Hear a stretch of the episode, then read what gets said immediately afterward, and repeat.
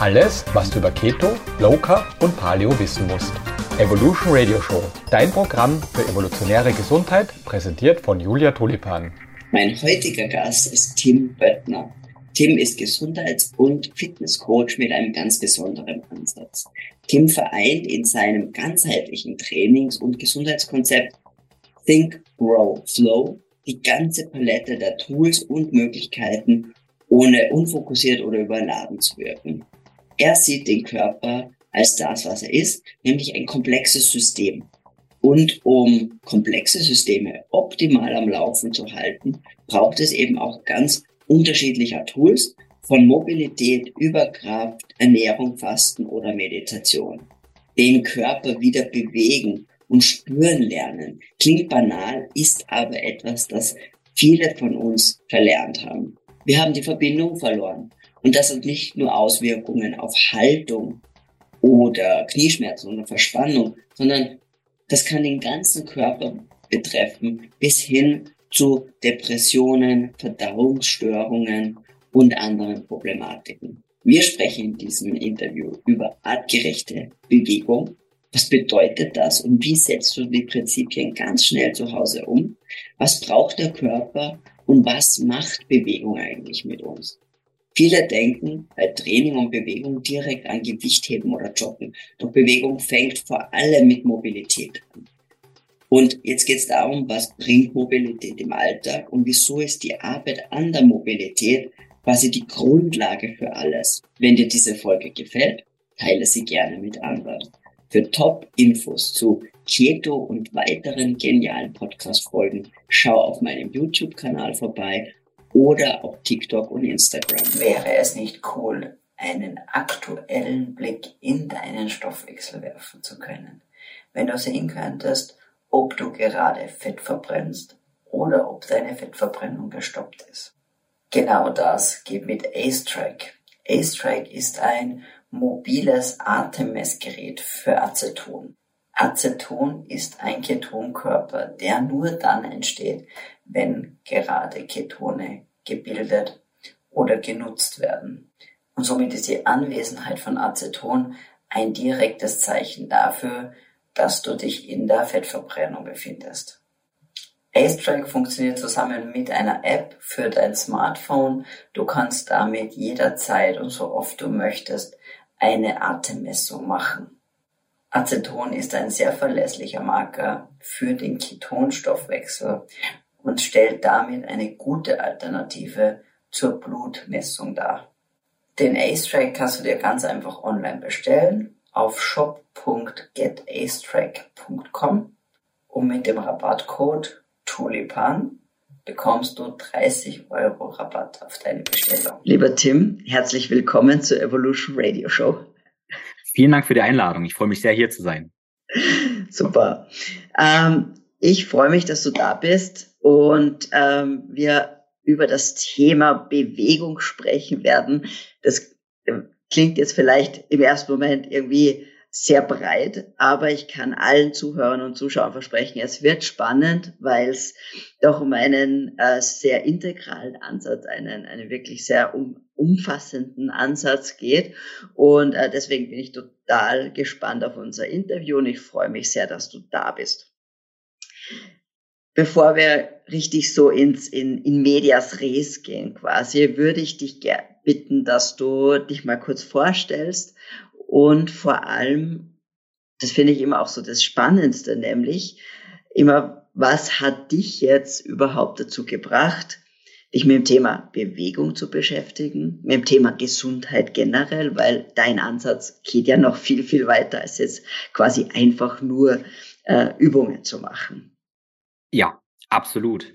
Ja, gut. Ich bin Tim Böttner. Ähm, ja, Tim Böttner, der ein oder andere Hörer kennt vielleicht mich irgendwie als Think Flow Grow. Der Name ist mal entstanden, weil der auch so ein bisschen meine ähm, Philosophie, Arbeitsdenkweise widerspiegelt. Think Flow Grow heißt ja denken, weil ich bin tatsächlich Maschinenbauingenieur, ich habe Sportwissenschaften studiert, ich habe unendlich viele Ausbildungen und so weiter gemacht, Fortbildungen, ähm, aber dann eben festgestellt, dass dieses ganze Wissen, das Denken nur wertvoll ist, wenn wir das Ganze in Erfahrung bringen, also anwenden und deshalb Flow und daraus entsteht irgendwie Wachstum.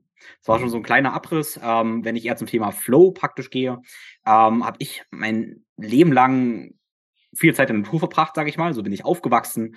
Äh, deshalb der Name Evolution Radio Show resoniert eben sehr mit mir, weil ähm, genau Natur ist ein ganz, ganz wichtiges Thema in meinem Leben. Äh, habe dann irgendwann angefangen, das Ganze mehr zu intellektualisieren, mehr zu verkopfen, indem ich eben mit Kraftsport begonnen habe, was völlig wertfrei ist. Ist super so. Ähm, habe dann mehr Zahlen Zahlen, Parameter und so weiter so trainiert, äh, Marathons gelaufen, alles solche Geschichten. Und spannenderweise stelle ich dann jetzt wieder fest, in den letzten Jahren, dass ich oft wieder zurückkomme, wo ich herkomme, also mehr zur Natur komme. Und das, glaube ich, ist was Spannendes, was ich hier noch da dann eben anbringen möchte, ähm, dass du zwar sagst, ah, ich habe diesen breiten Ansatz, aber eigentlich ist es doch ein ganz für mich ein ganz klarer, einfacher Ansatz, weil es der Natur ist. Und diese Natur ist ja das Interessante, dass die unendlich komplex, aber doch wieder so einfach irgendwie ist. Und das probiere ich eigentlich zu vermitteln. Ja, und Bewegung war eben schon immer ein Thema für mich. Wie gesagt, als Kind Skifahren, ähm, Wandern, alles diese ganzen Geschichten. Skateboardfahren war meine erste Riesenliebe. Dann kam das Thema Krafttraining äh, dazu, Crossfit, alle solche Dinge. Und währenddessen habe ich natürlich dann irgendwann gemerkt, dass wenn ich auch besser werden möchte im sagen wir mal die Kniebeuge.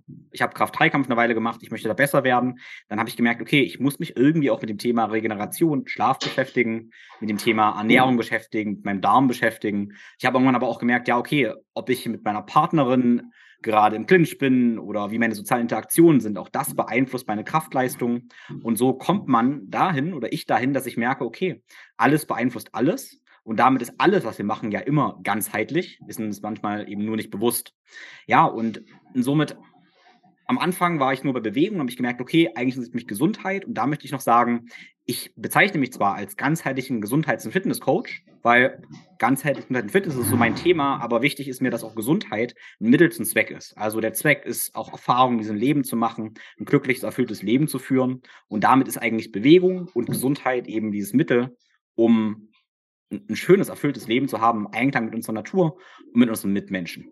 Hm. Das ist sehr, sehr schön gesagt, äh, weil ich glaube, also ich denke, das resoniert, äh, resoniert, sagt man so, resonated irgendwie. Es fällt mir gerade nur das englische Wort ein, äh, wirklich mit ganz vielen und ich glaube, dass viele sich das in dieser Art und Weise gar nicht so überlegt haben, weil dieses, diese Sache, ah, ich muss gesund sein und ich muss ja, weiß ich nicht, ähm, laufen gehen oder was weiß ich was, aber viele überlegen sich nicht, warum sie es eigentlich machen. Ja, und, und eben, es geht ja nicht darum, für manche ist es, ich kann fünf Kilometer laufen oder ich kann zehn Kilometer laufen, aber wie du sagst, eigentlich geht ja um was anderes. Es geht darum, dass ich mein bestes Leben leben kann, äh, ohne Einschränkungen und, und Freude und ähm, Unternehmungen machen kann. Und nur das, das kann ich nur machen, wenn ich gesund bin, quasi, wenn ich das so richtig verstanden habe.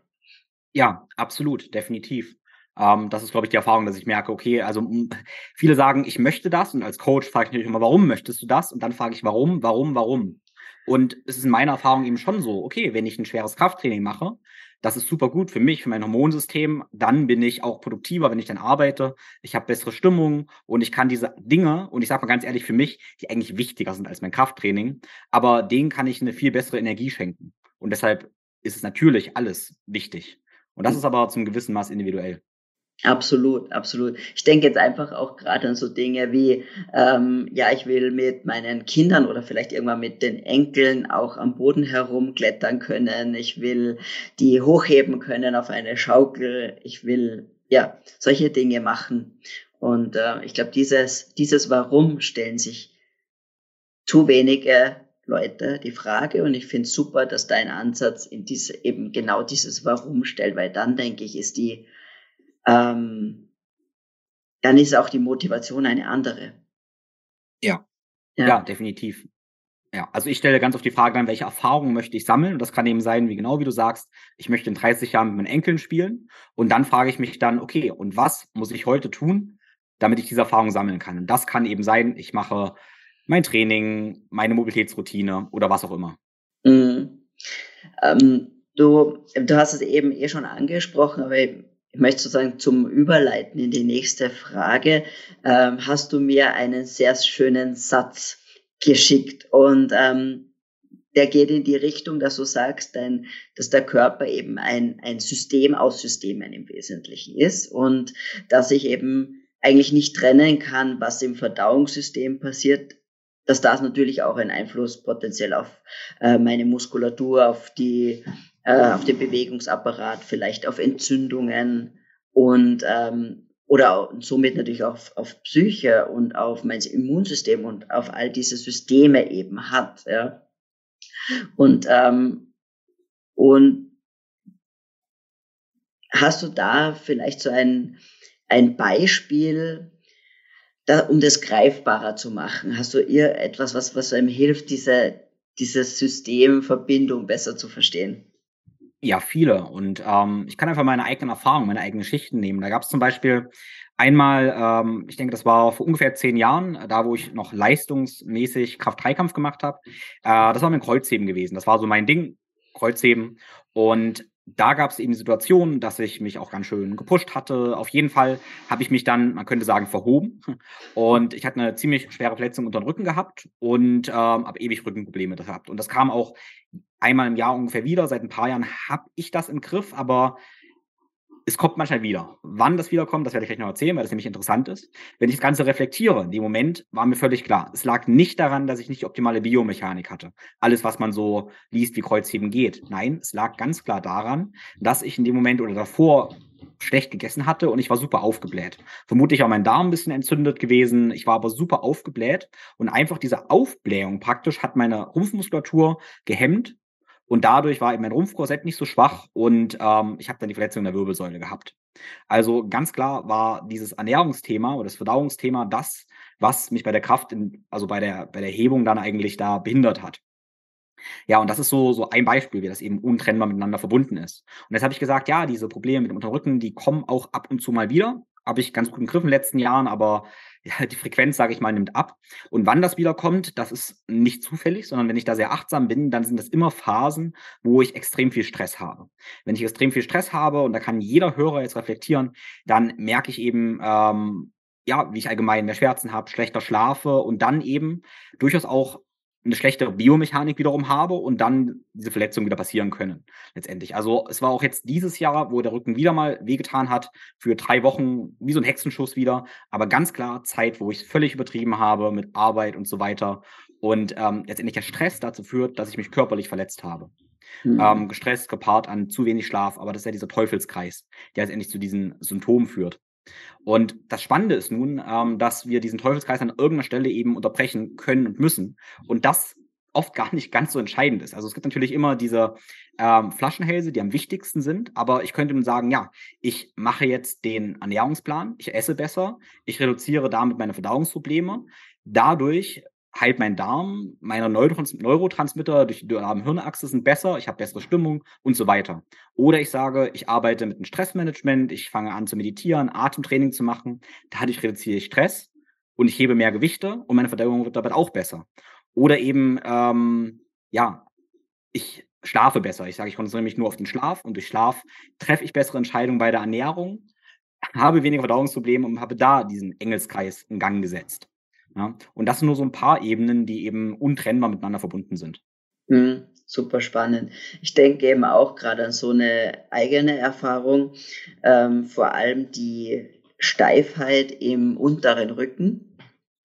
Und äh, ich weiß nicht, da, was, was deine Erfahrung da ist, aber was meine Erfahrung war, dass das auch ganz stark aus dem Darm kommt, ja, äh, weil unter Darm ist ja auch dann auch ein an Faszien aufgehängt, die, von denen man heute weiß, dass die nicht einfach nur ähm, ja, inaktives Gewebe sind, sondern selber Hormone und Neuro und, und, und Signale ausgeben können. Und, die, und wenn die Entzündung, das quasi die Entzündung des Darms sich überträgt, quasi dann auch auf die gesamte Muskulatur bis hin zur, zu den Schmerzrezeptoren im, im unteren Rücken. Ähm, und so, so so habe ich mir das dann erklären können, weil es dann auch definitiv mit der Ernährungsumstellung wirklich fast, sage ich, von einem Tag auf dem anderen quasi weg war, weil ich war, ich hatte solche Rückenschmerzen, dass ich mich nicht mehr ohne ähm, mich wo festzuhalten, aus dem Bett aufsetzen habe können. So, ja. so ich habe jeden Tag Schmerzmittel genommen. Wahnsinn. Ja, und das ist, das ist eben super interessant, weil da fragt man ja oft, okay, habe ich jetzt ein äh, orthopädisches, mechanisches Problem direkt im Rücken? Und oftmals ist es eben nicht so. Und es gibt eine interessante Übersichtsarbeit, die eben den ähm, größten Faktor raussucht, was Rückenschmerzen beim, am Arbeitsplatz letztendlich ähm, ausmachen oder was Rückenschmerzen ausmachen. Und der Grund Nummer eins ist Unzufriedenheit am Arbeitsplatz. Es ist nicht Ergonomie oder irgendwas, sondern es ist eben Unzufriedenheit am Arbeitsplatz, was uns eben sagt, wie Stress das Ganze eben ähm, ja korrumpiert. Und da zum Beispiel, ich suche halt viel danach Ursachen und zum Beispiel, wenn wir einfach so mal in unsere Entwicklung zurückgehen, in die Evolution, ja, unsere eigene Evolution, sage ich mal, da sind wir irgendwann mit dem Thema Atmung, was so das, das Erste, was wir machen, wenn wir am Leben praktisch sind. Und wir machen ja auch die Erfahrung, wenn wir Stress sind, dann verändert sich unsere Atmung. Wir haben wahrscheinlich keine tiefe Atmung mit dem Zwerchfell mehr. Und durch dieses Atemmuster, dieses Stressatemmuster, vielleicht durch den Mund, ähm, da verändert sich eben auch unsere Biomechanik, sprich unsere Rumpfstabilisierung ähm, und so weiter, die leidet letztendlich auch. Also das ist ein wichtiger Faktor eben ähm, Stress, Atmung und dann eben wieder Schmerzen. Wahnsinnig, ja, unglaublich. Ähm, wir wollen ja jetzt, wie gesagt, du hast ja angesprochen, es gibt natürlich viele Ebenen und viele Ebenen, auf denen du arbeitest, aber wir wollen ja heute den Fokus mehr auf die Bewegung wirklich setzen. Und ähm, das erste ist, was ich vielleicht, was vielleicht wichtig wäre zu klären, ist, was, was verstehst du eigentlich unter artgerechter Bewegung? Ja, also ich unterscheide immer so ein bisschen zwischen Bewegung und Training. Das ist so ein bisschen schwammig, diese ähm, Unterteilung jetzt. Aber wenn ich von Bewegung rede, rede ich noch gar nicht von Kraft, Schnelligkeit, Ausdauer, sondern erstmal von uns einfach erstmal bewegen. Ja? Und da ähm, ist für mich immer ganz wichtig zu sagen, dass sich unser Körper und auch unser Gehirn eben mit und für Bewegung entwickelt. Also Bewegung können sagen, liegt in unserer DNA, liegt in unserem Körper. Und wenn wir uns eben so bewegen, wie das in unserem Körper angelegt ist, dann haben wir schon was ziemlich Gutes getan, um eben gesund zu sein. Ähm, und da müssen wir eben die Bedürfnisse unseres Körpers erfüllen. Und da sind wir zum Beispiel also grundlegend erstmal bei dem Thema Atmung. Also, ähm, weil wir lernen, wir haben am Anfang, was wir was durchlaufen, ist unsere neuromotorische Entwicklung letztendlich, wo sich eben alle Bewegungsmuster rausbilden, die wir später brauchen. Sprich, Werfen, Sprinten, Springen und sowas. Und das, die Grundlage lernen wir eben in den ersten Jahren unseres Lebens, wo wir letztendlich beginnen, erstmal zu atmen, dann irgendwann den Kopf zu bewegen, dann beginnen wir irgendwann so rumzuschaukeln, zu sitzen, zu krabbeln und dann gehen wir irgendwann. Und da lernen wir eben alle Bewegungsprogramme und die sollten letztendlich haben und können, um dann letztendlich zu sagen, ja, dann renne ich, dann hebe ich Gewichte oder dann lebe ich eben einfach. Und dann schaue ich mir eben ganz gerne an, oder da kann jeder für sich reflektieren, wann das eventuell schiefgelaufen ist. Und das läuft eben dann oftmals schief schon im Vorschulalter. Äh, und da haben wir eben verschiedene Gründe. Einerseits ist das wieder eventuell zu viel Stress, der dazu führt, dass Atemmuster sich verändern, dass wir nicht mehr durch die Nase atmen, durch den Mund atmen, dass wir eher zur Brust atmen werden. Das hat unendliche Auswirkungen auf, auf alle Ebenen, aber eben auch ganz klar auf Bewegung, äh, ja, auf Bewegung. Und dann natürlich, wenn wir uns zu wenig bewegen, im Sinne von, dass wir einfach zu viel sitzen. Ich sage mal so, wenn wir sitzen, dann vergisst unser Oberkörper, dass wir einen Unterkörper haben. Und das klingt erstmal so ein bisschen trivial, aber wir können mit den Händen Dinge tun und unsere Füße merken gar nicht, dass wir mit den Händen Dinge tun. Und das ist was relativ Ungewöhnliches in der Natur eigentlich. Ja? Ähm, und ja, und artgerechte Bewegung heißt praktisch auch für mich man könnte sagen, integrierte Bewegung, das klingt schon sehr technisch, dass unser Körper sich eben als Ganzheit erfährt, dass wir praktisch auch, dass die Hände eine Konsequenz zu den Füßen haben. Ja, also ähm, ja. Kannst du da ein Beispiel vielleicht nennen? Also wie ähm, vielleicht, ähm, wenn jetzt jemand zu dir kommt, gibt's da gewisse Bewegungen, die du die Person einmal durchführen lässt, machst du dein Assessment und, und welche Art von Übungen oder wie kann man sich das einfach wirklich praktisch vorstellen? Ich nehme mal jetzt äh, gar nicht um Assessment, doch ein Assessment ist das natürlich auch, aber Laufen, Gehen ist so ein Beispiel, was erstmal irgendwie trivial klingt, aber ähm, man kann mal Menschen oder sich selber angucken auf der Straße, wie sie gehen.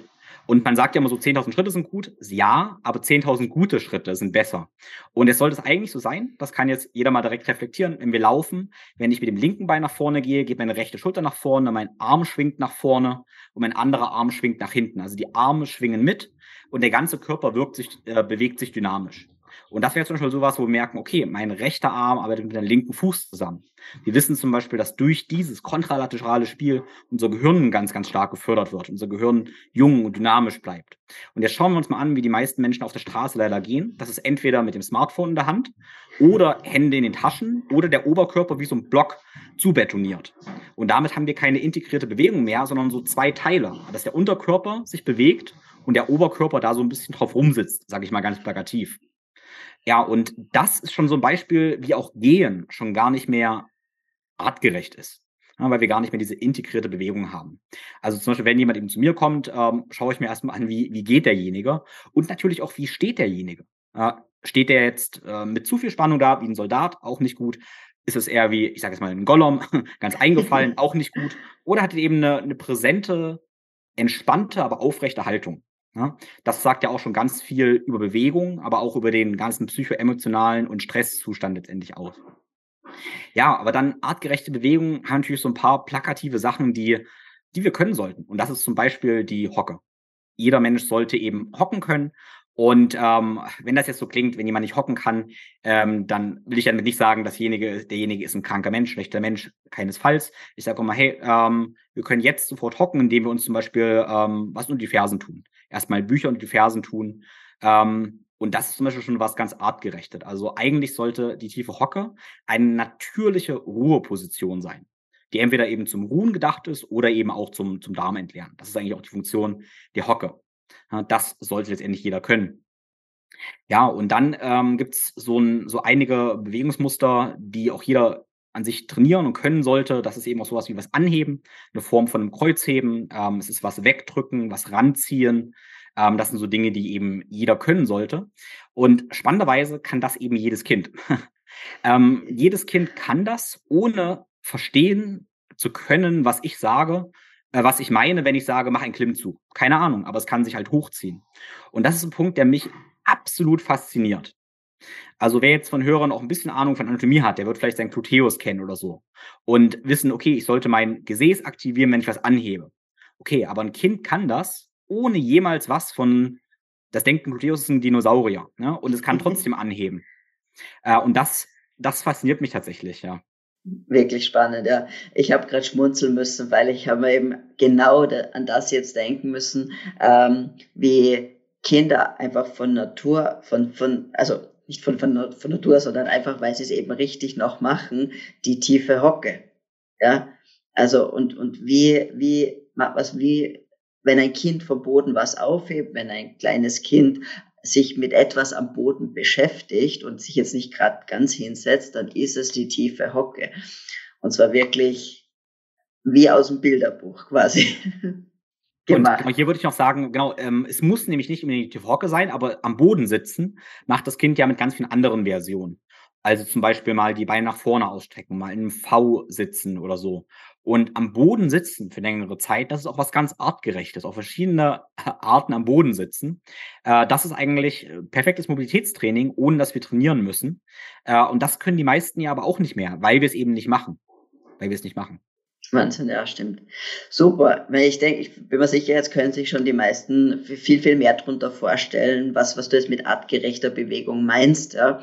Und dass es jetzt da nicht um irgendein neuartiges Fitnessgerät geht, sondern dass es da wirklich um diese ganz, ganz ursprüngliche, intuitive Art, sich zu bewegen geht, die wir einfach verlernen tatsächlich in der Zeit, die man aber wieder lernen kann.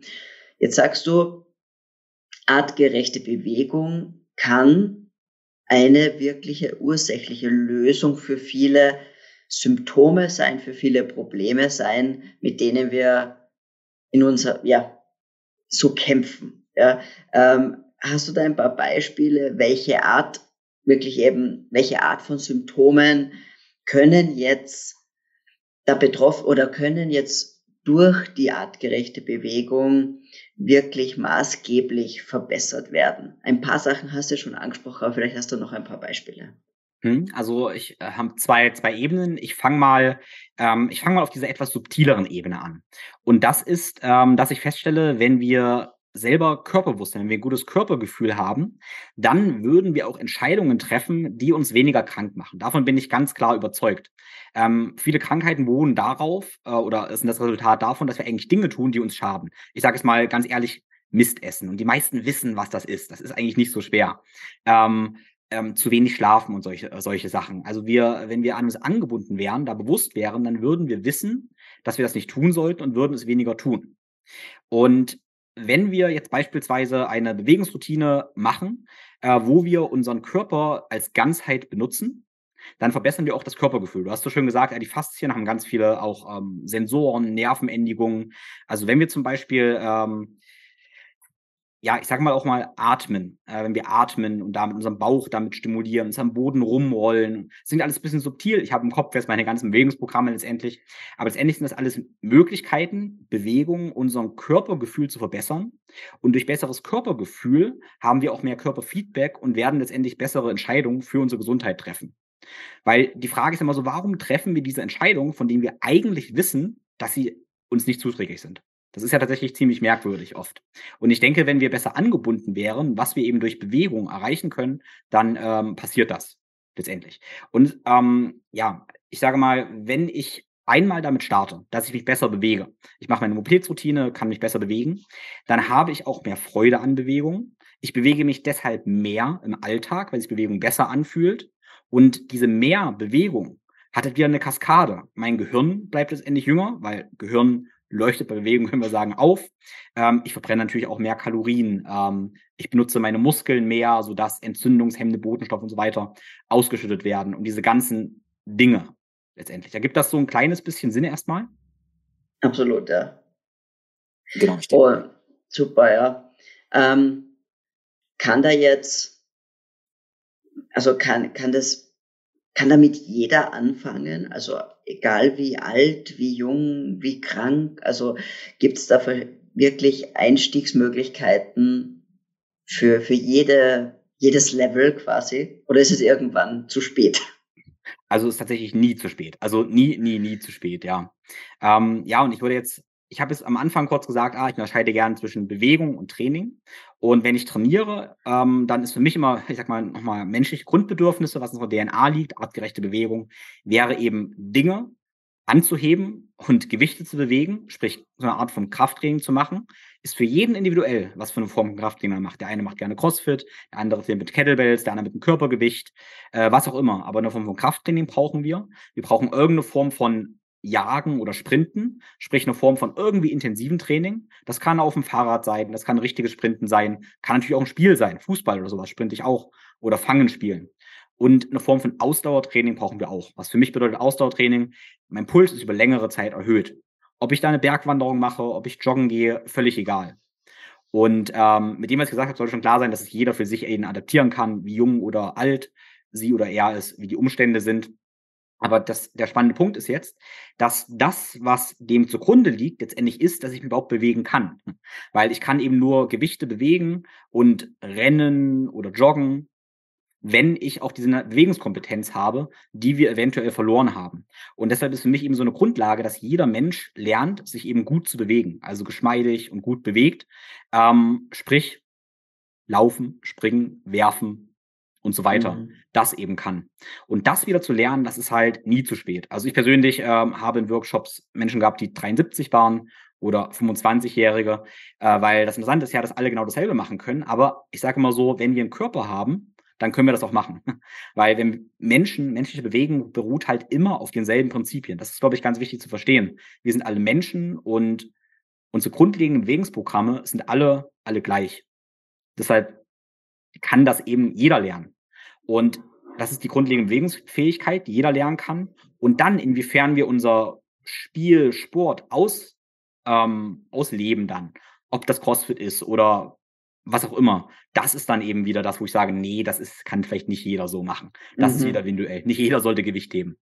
Ja, verstehe. Hm, vielleicht ähm, ergibt es dann auch schon fast schon die Antwort potenziell auf meine nächste Frage, ähm, weil jetzt hast du ja verschiedene, verschiedenste Arten von Bewegung beziehungsweise Training genannt. Krafttraining, Ausdauertraining.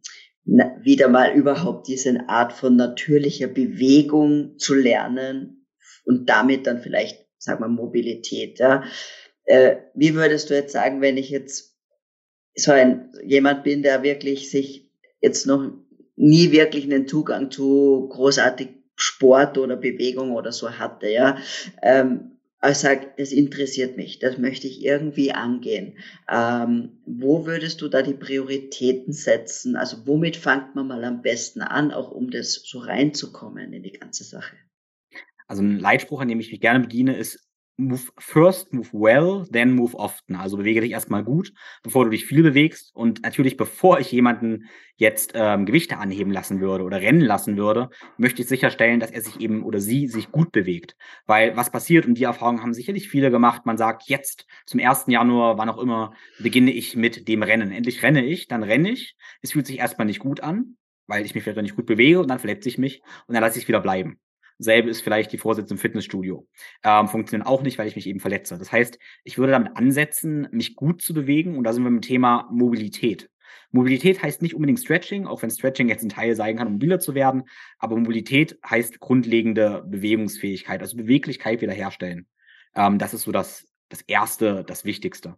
Das ist einfach so die Basis quasi. Erstmal die Mobilität herstellen, ja.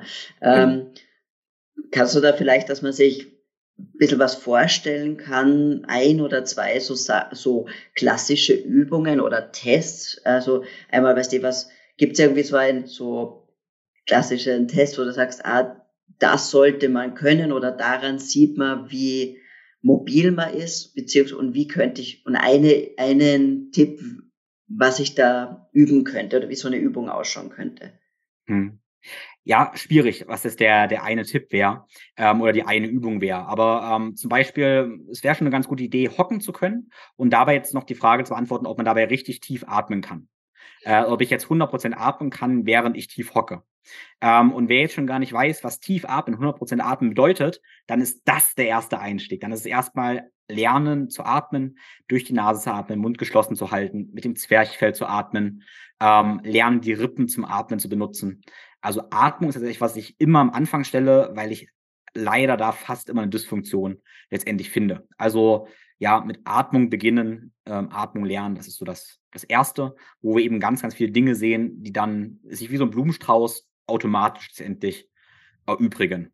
Mhm. Ähm, Genau, also ich würde mal sagen, wenn es jetzt zwei Dinge gibt, habe ich gerade gesagt, hocke und da möchte ich atmen können. Und jetzt, äh, wenn jetzt der oder diejenige mal probiert, sich irgendwo hinzuhängen, an eine Klimmzugstange oder irgendwo dran, dann möchte ich auch, dass derjenige hängen kann und dabei atmen kann.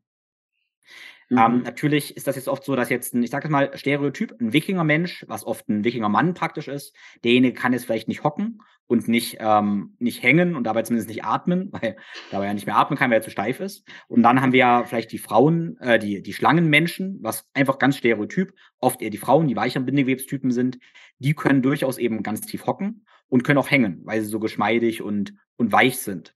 Und das kann aber sein, dass diese Schlangenmenschen, also äh, in der ähm, Faszien, wie nennt man das, in der Faszientheorie sagt man das wirklich, habe ich mir nicht ausgedacht, das Schlangenmensch, sondern Schlangenmensch, Wikinger-Typen, mhm. sind wirklich so zwei Stereotypen, die man nimmt. Und diese Schlangenmenschen, ähm, denen fehlt eben oft die Kraft. Also das ist eben ganz, ganz wichtig, weil man manchmal sieht man, dass, ich sag mal, so die Yogamäuschen wollen immer weiter dehnen, aber letztendlich sind das vielleicht diejenigen, die ständig Rückenschmerzen bekommen, weil es an Kraft fehlt.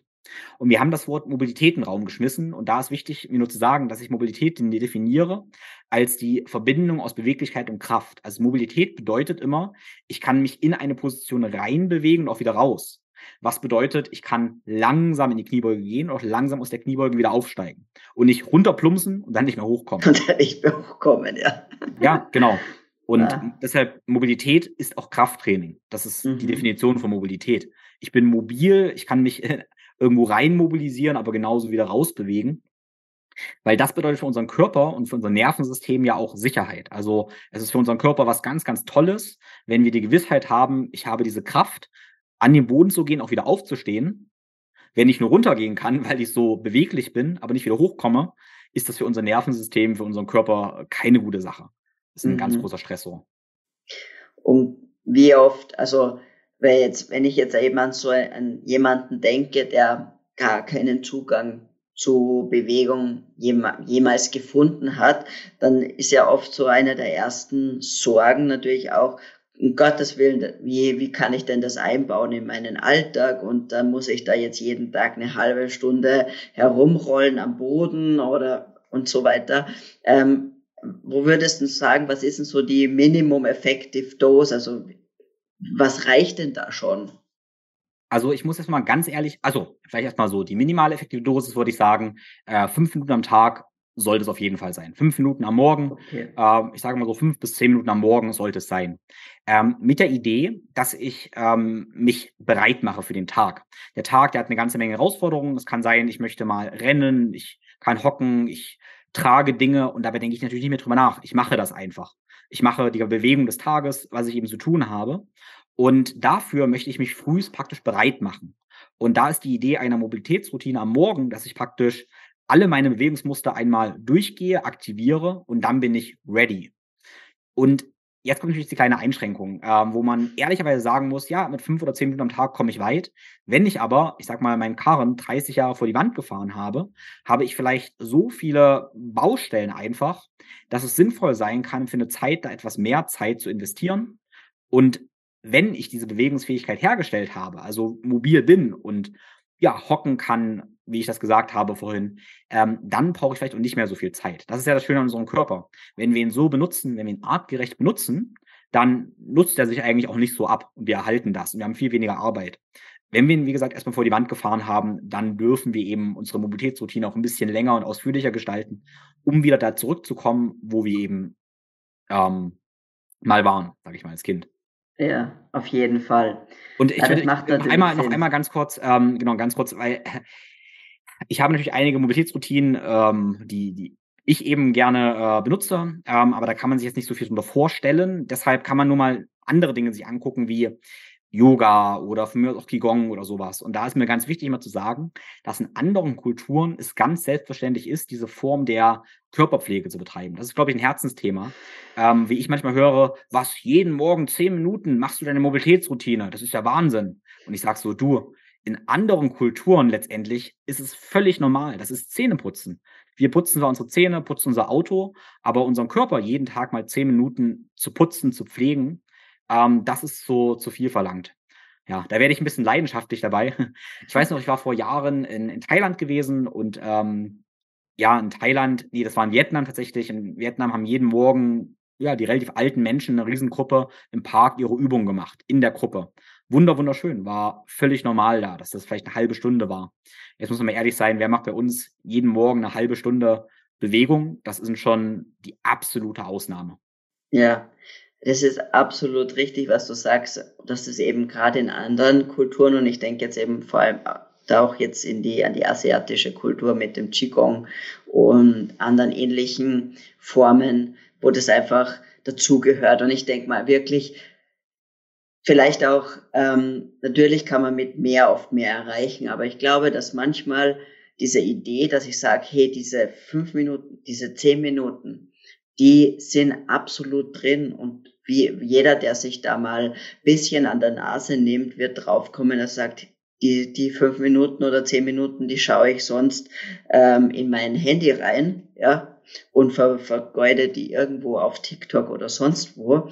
Ähm, das ist leicht mal einbaubar und daraus heraus kann sich natürlich dann eine Routine und ein Habit entwickeln, und wie du auch sagst, eigentlich ist das ja dann selbst verstärkend, die ganze Sache, weil je länger ich das mache, umso wohler werde ich mich fühlen, umso sicherer fühle ich mich in meinem Körper und so mehr Kraft und, und, und Lust auch auf Bewegung werde ich haben. Und das, das Spannende oder das Spaßige daran ist ja, dass diese ganzen Mobilitäts- Übungen eigentlich keine Übungen sind, sondern eigentlich grundlegende Bewegungen. Und wir kommen drauf, wenn wir die einmal geübt haben, dann werden wir uns vielleicht dabei erwischen, wie wir im Alltag plötzlich zum Boden gehen und im Langsitz sitzen, wie wir plötzlich automatisch tief hocken. Vielleicht sogar ganz verrückt, wie wir uns irgendwo dranhängen, einfach so. Wir werden merken, wie wir uns automatisch im Alltag einfach Mobilitätstraining machen, ohne, ohne zu trainieren. Ähm, also ich kann nur sagen, weil klar, ich bin, ich bin erst 30 so, das denke ich mal so, ah, der das alles macht, aber meine Mutter zum Beispiel, die hat im Keller eine Klimmzugstange und jedes Mal, wenn die unten drunter durchgeht zum Keller, dann hängt sie sich einmal eine Klimmzugstange ran. Am Anfang konnte sie da zwei Sekunden hängen, dabei nicht atmen und jetzt, nach einem Jahr, macht sie das immer noch und kann da lange entspannt hängen. Also das geht in jedem Alter und meine Mutter hat ja eben auch vor, vor zwei Jahren erst damit angefangen. Also das ist tatsächlich nie zu spät, aber wieder die Einschränkung selbstverständlich. Ein Körper, der etwas älter ist, der hat natürlich rigide Strukturen. Das ist nicht so einfach wie in jungen Jahren. Super. Das ist, ich denke, das war auch ein, ein, ein sehr schöner, motivierender Schlusssatz für unsere, für, um das Ganze abzurunden. Natürlich soll das jetzt äh, nur einen kleinen Einblick in deine, ähm, ja, Trainingsphilosophie geben, in deinen Ansatz geben äh, und wie du auch richtigerweise gesagt hast. Und ich denke, gerade wenn ich sehr wenig Zugang zu oder Erfahrung mit Bewegung habe, nenne ich es jetzt mal so. Ja, ähm, gerade dann ist, glaube ich, umso hilfreicher, wenn man sich jemanden zur Seite nimmt. Es ist einerseits ein bisschen ein, ja, Accountability-Sache. Man hat sozusagen dafür bezahlt und äh, ich habe jemanden, dem ich gegenüber Rechenschaft ablegen muss. Auf der anderen Seite habe ich natürlich jemanden, der mich korrigiert und an der Hand nimmt.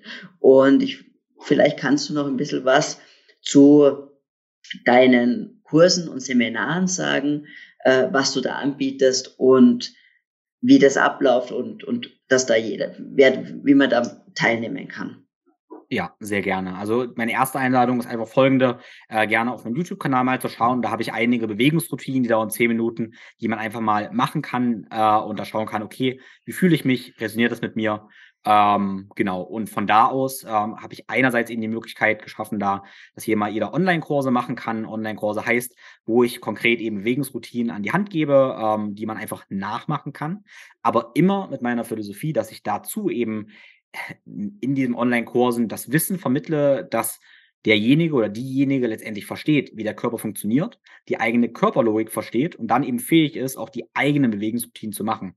Weil ich sage mal ganz ehrlich, ich mache nur Vorschläge für den Einstieg, aber letztendlich möchte ich, dass jeder erkennt, dass wir die eigenen Experten für uns sind und wir wissen viel besser, was wir brauchen, als ich das. Ich bin nur ein Wegbegleiter, der da wieder zurückführt. Ja, und dafür lade ich eben auch jeder zu ein, gerne meinen Online-Kurs sich anzuschauen. Ähm, die gibt es einmal für Endkunden, wie zum Beispiel, dass meine Mama sein kann, die sich besser bewegen möchte.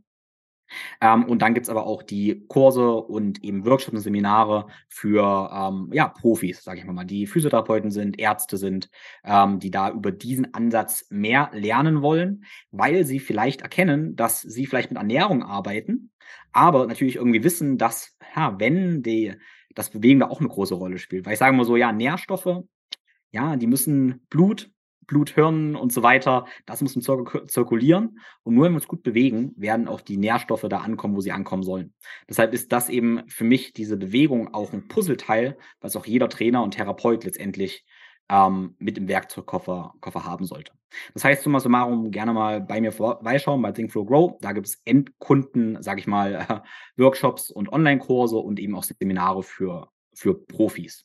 Mhm. Ja, und du hast gesagt, die 1 zu 1 Begleitung kann sehr wertvoll sein. Ja, äh, da darf ich sagen, ich komme aus dem Personal Training, äh, mache aber 1 zu 1 Personal Training direkt nicht mehr. Was ich eben mache, ist ganzheitliches Gesundheitscoaching, äh, wo ich eben Menschen dabei begleite, ähm, auf allen Säulen ihrer Gesundheit ähm, da praktisch begleite. Also nicht nur auf Bewegungsschiene, sondern eben auf der gesamten Gesundheitsschiene. Lassen wir das mal so stehen. Genau, super. Um, gut, dass du es nochmal erwähnst, weil wir haben uns jetzt nur auf die Bewegung fokussiert, aber anfangs haben wir auch darauf hingewiesen und, und hast du auch erklärt, dass es um das ganze System geht, um Atmung, um Schlaf, um Regeneration und alle Aspekte so wichtig und die Ernährung natürlich so wichtig sind. Auch cool, dass du wirklich auch Seminare für quasi andere Therapeuten, andere Fachpersonen ähm, hast, äh, Ärzte, Physiotherapeuten, die sich da weiterbilden wollen, weil das ist, finde ich, auch einen ganz, ganz tollen Ansatz. Ich verlinke natürlich zu deinem YouTube-Kanal, zu allen, zum, zum Podcast, zu, zu, zu deiner Webseite auf jeden Fall in den Show Notes. Das heißt, jeder, der das jetzt hört, der sagt, das finde ich interessant, da würde ich gerne mehr erfahren, einfach äh, in die Show Notes schauen und ähm, dann rauspicken, was passt oder dem Thema einfach schreiben. Dann möchte ich mich ganz herzlich bei dir bedanken fürs, für deine Zeit, dass du dein Wissen und deine Erfahrung mit uns geteilt hast. Und ich werde mir es auf jeden Fall anschauen und bin jetzt sehr motiviert, mich noch mehr mit meiner Mobilität zu befassen. Ähm, das werde ich, ist jetzt mein Vorsatz.